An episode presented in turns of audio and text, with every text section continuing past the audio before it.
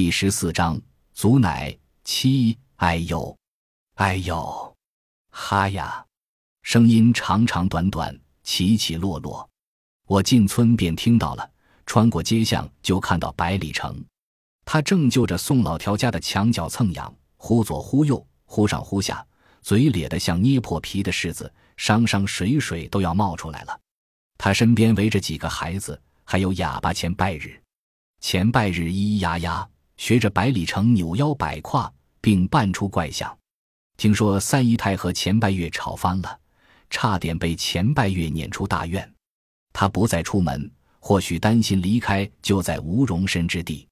前拜日没受家庭风暴的影响，哪有乐子往哪凑？百里城看见我这个救星，牙呲得更大了，露出粉红色的牙床。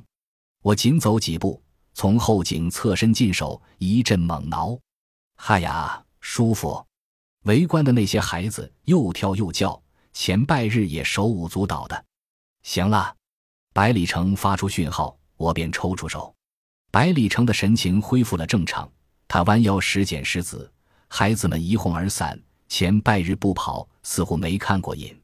我和百里城往家走，他跟到门口才止步。白果夭折后，百里城就得了怪病，动不动就痒。有时胳膊痒，有时大腿痒，有时背痒，有时胸痒，有时浑身刺痒。夜晚还好，白日发作多些。有时正吃着饭就不行了，痒起来五官扭得变了形，痒止不住，他就吃不下饭。找郎中看了，郎中说不出所以然。百里城既没起疙瘩，也没有红肿，郎中还是开了几副药，但没有用。也请神婆做了法，同样没有驱散他的痒，没有别的招，只能用最原始的办法抓挠。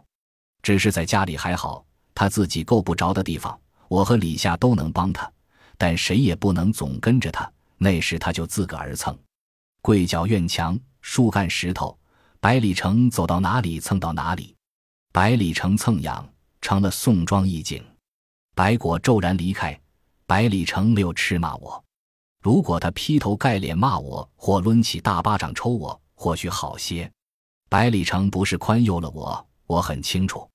他用沉默、用冰冷的目光责罚我。还有他的痒病，他发作起来，我就百爪挠心。是的，那比痒更难受。都是我的错，你揍我吧。某次他止住痒，我祈求他：“你有错，你哪里有错？”百里城装出吃惊的样子，我说：“你别折磨自个儿，求你了。”百里城脸绷得像一面鼓，你不用求我，求老天爷，老天爷在惩罚我呢。我说：“我并不比你好受。”百里城阴阳怪气的：“你是观音菩萨，老天爷还会惩罚你。”我负疚的垂下头，等待棒棍落下，百里城却哑了。白果带走了他半截舌头。我生下白花后。百里城的养病好了一些，不再频频发作，走到哪儿蹭到哪儿了。一天养三四次、五六次的样子，最好的一天养了两次，而且也没有像以往那样养起来嘴歪眼斜、扭得像麻花，非得我或者李夏帮他挠。百里城改让白姓给他抓挠，白姓的力气正合适，除非白姓不在跟前，他才求我。他脸上的冰挂融化了。只是似乎还沾着什么，看起来不是很干净，但终究没那么冷了。白花没生在野外，也没生在别人家，是在自家炕头上生的，总算如了他的愿。准确的说，是半个愿。是的，治愈他的不是时间，而是白花。虽然还不彻底，但我相信为期不远。自己蹭，没见我正忙着吗？白花准吸着我的奶头。他比白杏和夭折的白果都有劲儿。有时我会刁难一下百里城，并非我自负有了资本故意拿捏他，而是想把他脸上我看不清却能感觉到的东西铲掉。因此，我的刁难有撒娇的成分。百里城当然能听出来，只是他死乞白赖，却不说一句肉麻的话。我绝非放浪的女人，但却像染上毒瘾一般，没有百里城的轻言浪语就活不下去。我只想换回那个动不动就咬耳让我放松的丈夫。帮个忙，实在是不舒服。他的笑盛开着，却没有水分。我不再为难他，机械的抓挠几下。虽然日子一如从前，但我和百里城之间有了隔，就如他背上的伤愈合却结了痂。或许百里城从那个时候起就动了心思。他心眼本来就多，不要说一个我，三个我加起来怕也抵不上的。他是能人，没他不会的。这不是吹嘘，敢粘只是本行。除此，他还有别的技艺，甚至发明。比如，宋庄最早的冰棍是百里城做出来的。他用木头做了个盒子，盒子又用木条隔开长方形的块，放进加了糖的水，在院外冻一夜之后，在炕上稍温一下，敲出冰块，装在皮袋里，藏于地窖，夏日便可出售。我对他说不出是钦佩的成分多，还是喜欢的成分多。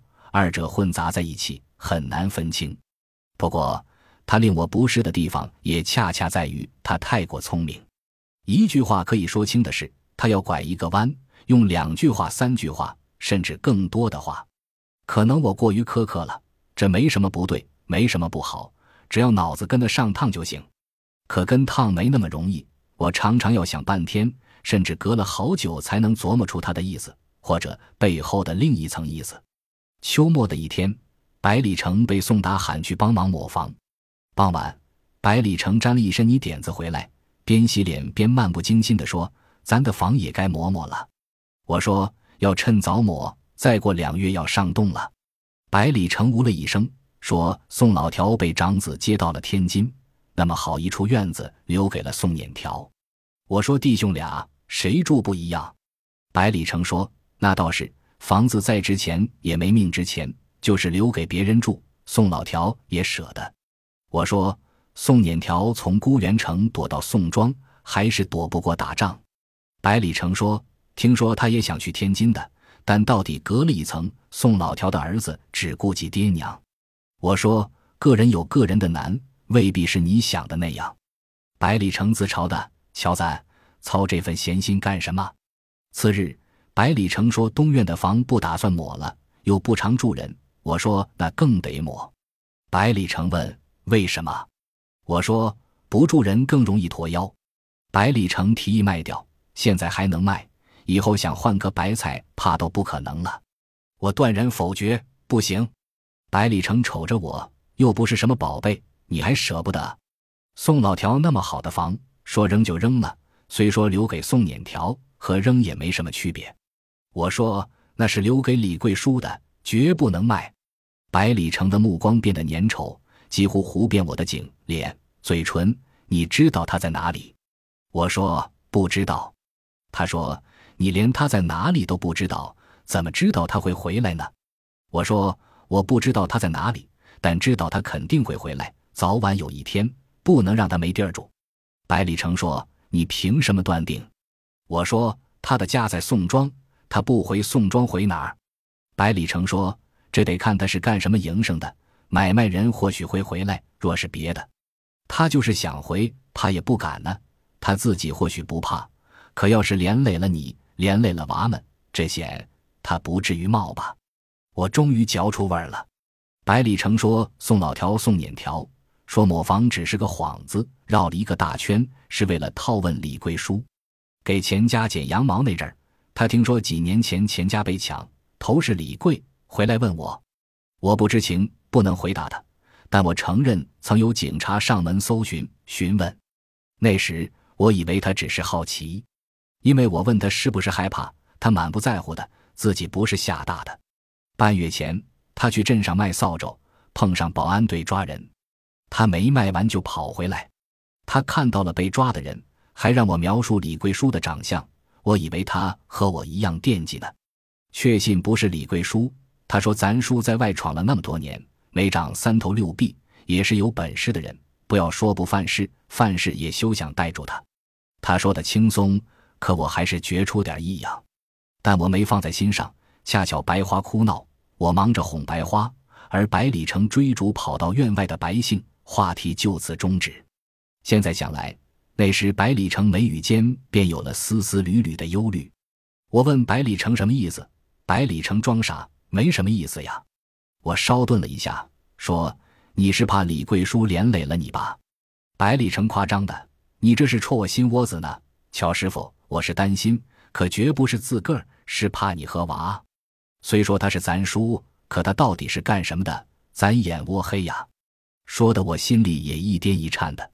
百里成瞧出来，趁机说：“所以还是将房卖掉好。”我说：“卖掉就没事了。”百里成说：“至少咱和他撇清了呀，房在，怕是说不清楚呢。”我想了一会儿，摇摇头。我说：“留给李夏，过几年李夏该娶媳妇了。”百里成说：“到时候再盖，他保证盖一处更好的。”我说：“不行。”百里城追问：“为什么？是不是不相信他？”我说：“我信你，可房是公爹留下来的，不能卖。”百里城不甘心，让我再想想。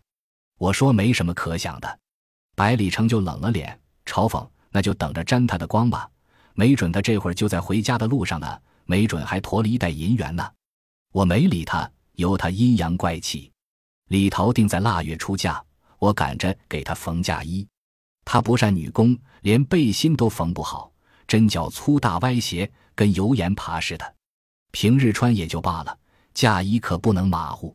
本打算让四季红给他做一套，我跟李桃讲了，他想要和我一模一样的琵琶金袄。可自李守信攻占张北城，出境都要被盘问。想起宝昌城门口的遭遇，我打消了进城做衣服的念头。谁知会碰上什么事呢？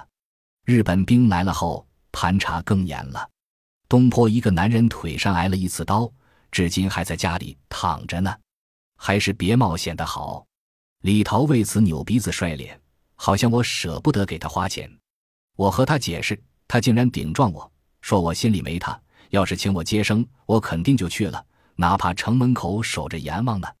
心性小也就罢了，他竟然如此糊涂，不明事理。我不生气，只是难过。我没责备他。其实追究起来是我的迁就，纵容害了他。我说娘虽赶不上四季红的手艺，但一针一线用尽心思，内行人也挑不出毛病的。李桃没再说什么，但闷闷不乐。我忙着干活，没把他的情绪放在心上，或者说，我早已习惯，除了棉衣棉裤，再给他缝两套单的。我做不了琵琶筋，但对襟斜襟都会。我还打算等张北城能随便进出了，找四季红给李桃补做一件。日子长着呢，哪里会想到日子对某些人来说长得没有尽头，但对另一些人则如秋冬的枯草，轻易就折了。别的都撂在一旁，除了接生，我所有空闲都在缝制嫁衣。白杏白花自然由百里城照看，日头什么时候升起，什么时候落下，我全然不知。百里城几次提醒我休息，我才知道半夜了，或者已经正午。小英盘离宋庄也就三十里，以后也能送给他。为什么非得赶在出嫁前缝好？我没白没黑的忙，百里城不乐意了。我说嫁衣就要出嫁前缝好，哪有日后补的？百里城说：“白杏白花的嫁衣你要早缝，一人三套。”话里自然是有话的，我来不及琢磨，说这个不用他操心。那一冬忙忙碌碌，李桃出嫁的当日，时间突然停止，日头像定在天上，迟迟不肯移动。瞅瞅，再瞅瞅，依然赖着。终于，太阳坠落下去，我发困，睡了一觉，以为天要亮了。再瞅，黑夜才刚刚来临。与此同时，我的星空落落的，如同巨大的仓库，转个身的功夫，货物消失。只剩下尘埃与虚无。夜里，我被李桃的哭声惊醒。女儿出嫁本是喜庆的事，我竟然做了噩梦。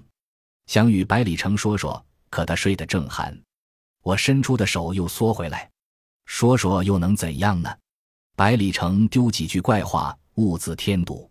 或许李桃上驴前哭得过于猛了，肠肝欲断，站都站不住了。我说不上他是委屈还是伤感。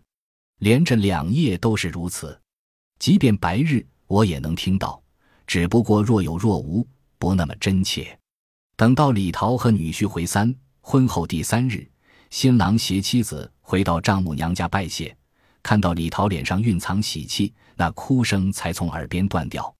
但时不时的，我会听到李桃咳嗽、打喷嚏或者短促的嗝，似乎李桃并没有离开，就在屋外，在宋庄的某个街角站着。我惦记着给他开门，睡一会儿，忽然就醒了。那个夜晚，我似乎听到了什么，也可能没听到，但我醒了，而且没像以往躺一会儿再次睡去，越躺越没有睡意。那时已经转过年，到了民国二十六年的春天，各种消息冰雹一样纷乱杂落，哒哒哒哒，我竖起耳朵，没错，是马蹄声由远而近。我立刻爬起来，点灯。穿衣，将接生的包裹准备妥当。百里承之起身问我发哪门子邪，我说有人来接我了。百里承哼了哼，说若是张北城就别去了。我说睡你的觉。不待他再说什么，我吹灭灯，转身出去。来人已经到了院门口。暗夜中，那一团黑影发出粗重的喘息，是找我的吗？我是接生婆乔大梅。我快步过去，黑影分开了。高的是马，矮的是人。来人声音极低：“大梅，是我。”我一愣，虽然看不清脸，但那声音是熟悉的。在京城边上的窝棚里，就是这个声音指引我和父亲到了塞外。我惊喜道：“是叔呀！”李贵说：“小声点。”我从他的声音里听出警告，下意识的咬咬唇。他问我家里有外人没有，我说没有。不过。李贵叔似乎明白我要说什么，说他进东屋，让我拿针线给他。我再次点灯，寻出针线。百里城问我黑天半夜翻腾什么，我说这就走。然后端着灭了的灯，拿着针线往东院去。灯光下，我发现李贵叔摁着左下腹那半拉衣服，连同他的手指均被血染红。我吸了口凉气，问他怎么了。李贵叔咬着牙。疼痛难忍的样子，但他眼里却带着笑。我想他是怕惊着我，他叫我别怕，说遇上土匪受了点伤。我说把孩他爹喊过来帮忙，他制止说不要紧，缝一下就好。然后他脱下衣服，解开捆缚在腹部的布条，问我家里有酒没有。我说没有酒，但有止血的草药。他说那也可以。我又回西屋一趟。蹑手蹑脚的，不想惊动百里城，更不想吓着他，当然也是为李贵叔保密。我拿来温水，掺了些草药，帮李贵叔清洗了伤口。他开始缝，缝一下，脸上的肌肉抽搐一下。我说我来，他不让，我就那么站着看着他。李贵叔像魔术师，说走就没了影，又突然回来了。深更半夜。血衣裹身，我想起百里城的疑问，但犹豫一下，咽了回去。我不知该不该问，不知李贵叔会不会答。李贵叔奉完，灰白的脸不再抽搐。我把昨夜剩的一张白面饼递给他，他几口就吞下去。显然他饿极了。和任何人都不要说我回来过，永远不要记住没有。我说记住了。问他几时再回来，李贵叔说我不知道。这不由我，竟是正好路过。李贵叔匆匆离去，前后也就一个时辰。他没问我嫁了什么人，没问李桃李下怎样了。黎明尚未到来，夜更黑了。我擦拭了地，把带血的柴火卷在一起，放灶堂烧了。我不害怕，只是心里抽着。我回去，百里城嘟囔了什么，我没听清。我以为他什么都不知道，因为他自始至终都在被窝里。所以他突然装作无意间问起来，我几乎惊掉下巴。本集播放完毕，感谢您的收听，喜欢请订阅加关注，主页有更多精彩内容。